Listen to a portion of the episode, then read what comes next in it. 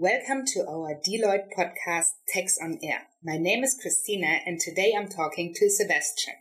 Sebastian is Director and Service Line Leader of Deloitte Global Investment and Innovation Incentives in Germany and leads a team of public funding experts in Berlin and Hamburg. Sebastian and his colleagues support companies of all sizes and industries in raising and managing public funds for research, development and innovation but also for energy efficiency measures and investments. Sebastian, the topic of promoting research and innovation with the help of public funding has been with you all your professional life, and you do have a lot of experience and expertise in this field. Now, the year 2020 brings an important innovation for you and your team of funding experts at Deloitte. Tax incentive for research and development. What can companies in Germany expect after the introduction of this new research allowance from January 1st on? Well, first, um, this new funding instrument is indeed an exciting opportunity for many R&D performing companies in Germany. They now will be able to refund costs for research and development without the need to go through the lengthy application process for cash grant based project funding at the end of which um, there is often no funding at all due to the competitive process. Of course, the funding does not come for free, as companies still need to follow a number of concrete steps to apply for the funding. And many companies are certainly already well aware that a certain amount of work is required in order to be optimally prepared to apply for the research allowance. Can you please explain the new funding instrument in three sentences? Well, with the research allowance, companies can use their R&D expenses, for example, the salaries for personnel who carries out basic research, industrial research, or experimental development, as well as their externally subcontracted research to receive funding. The maximum eligible costs are 2 million euros per year. Of this amount, 25% is reimbursed so that an annual research allowance of 500,000 euros can be applied for. The annual amount of the research allowance is limited to a maximum of 500,000 euros. Frankly, is this attractive at all, especially for large companies? If we look at the R&D budgets of large companies in comparison, for many this is this amount is of course only a drop in the ocean of their R&D budget. Yet it may still be beneficial to stimulate strategically relevant R&D in central units. Whether the research allowance can help to promote innovation in large companies will also depend on whether it is possible to allocate the research allowance received as an additional budget to the R&D department that is actually executing the R&D activities. If it only seeps into the P&L because of the offsetting against the general tax burden, fewer R&D department heads will certainly have the incentive to start new projects in that context. In my opinion, the real strength of the new funding regime will be to stimulate R&D activities in medium-sized companies, if and only if the application procedure is made lean and straightforward. Furthermore, the allowance is also particularly attractive to small companies with and even without their own R&D department. They also will benefit by awarding research contracts externally and including these costs in the application base for the allowance. Beyond that, young and still loss making companies such as startups can receive the research allowance before they even reach the break even point, and with that are indeed incentivized to invest in R&D. In summary, we must say that the research allowance is indeed highly interesting for any R&D performing company for the very first time, they have now a legal right to receive public funding for their R&D activities as long as they do qualify as R&D according to the definition. This legal claim on funding, in contrast to the cash grant based funding, will be a great help for companies as it adds up to the reliability of financial resources for R&D activities.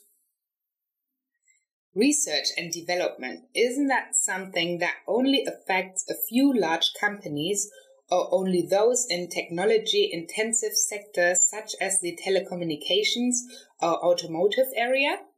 Well, today, more than ever, every company must be innovative in order to remain competitive in the long run. And when it comes to research and development, everyone thinks of scientists in white coats who carry out uh, complicated experiments in the laboratory. However, R&D is uh, definitely much more than that.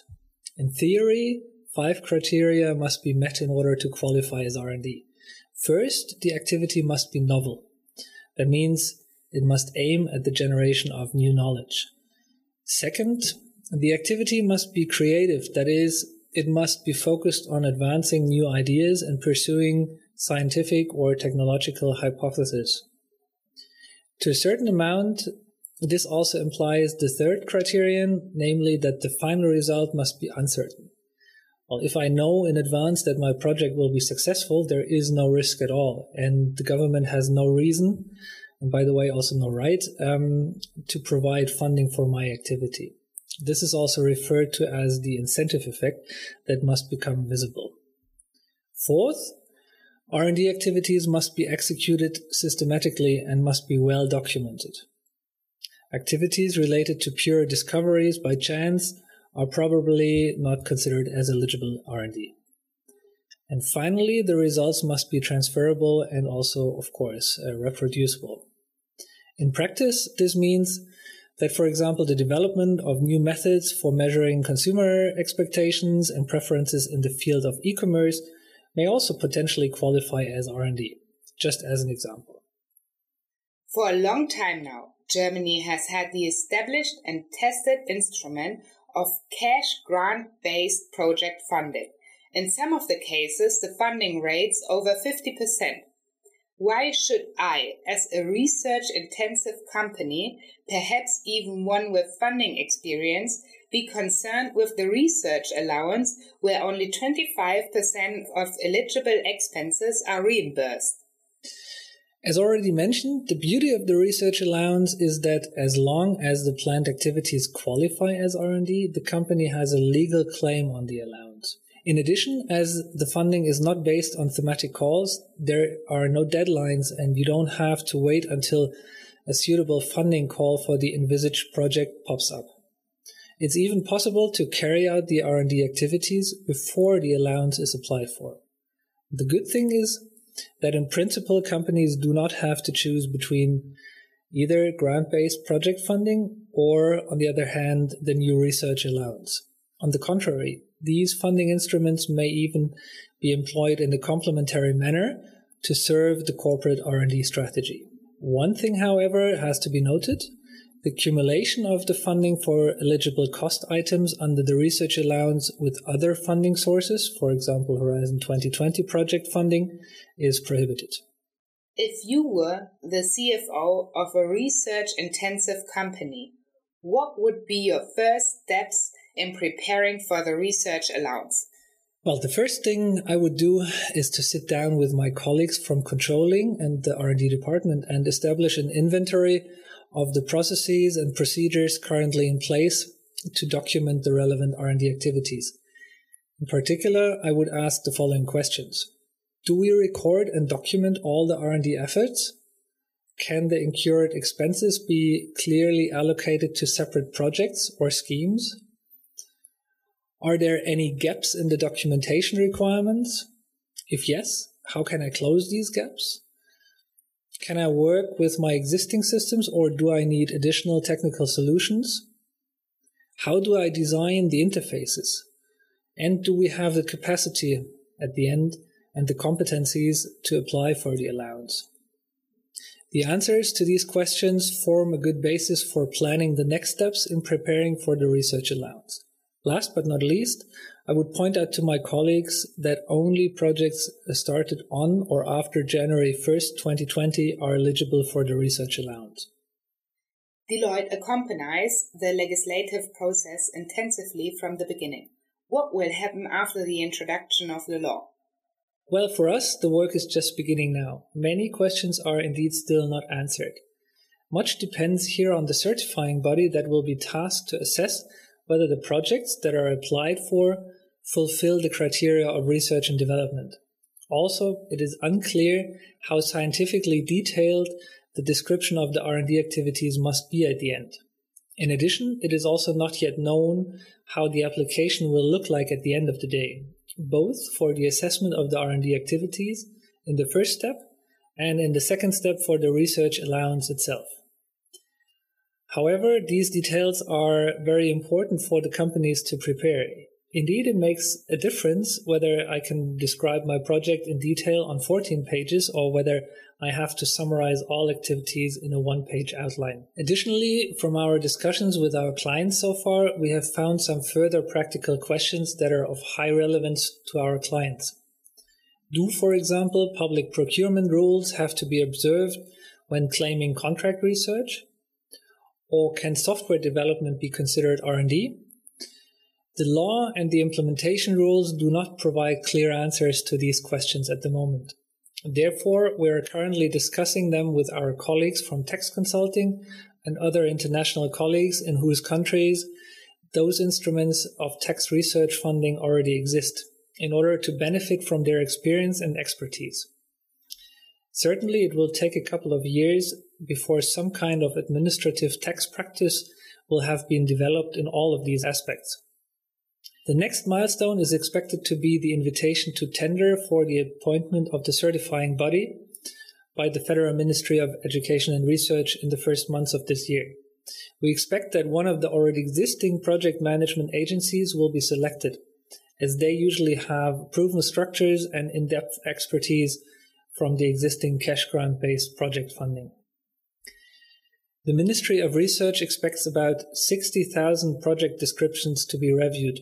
This enormous amount of work must be handled. About 250 full time positions are foreseen for this purpose at an estimated cost of 35 million euros per year. This is a really massive endeavor.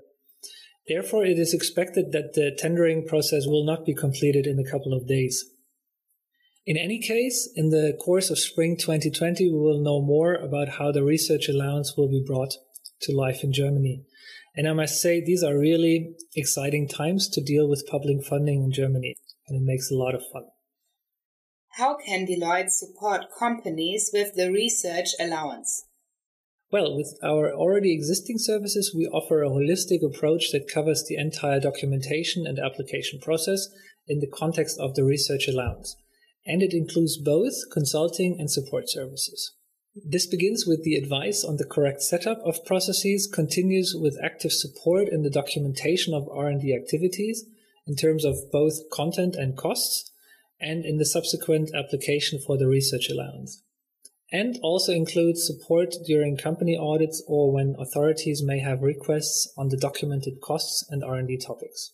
Our experience in the world of funding is certainly of great advantage. We know how legible, yet scientifically and technically sound texts need to be written so that a third party can judge whether the project is industrial research or, for example, experimental development.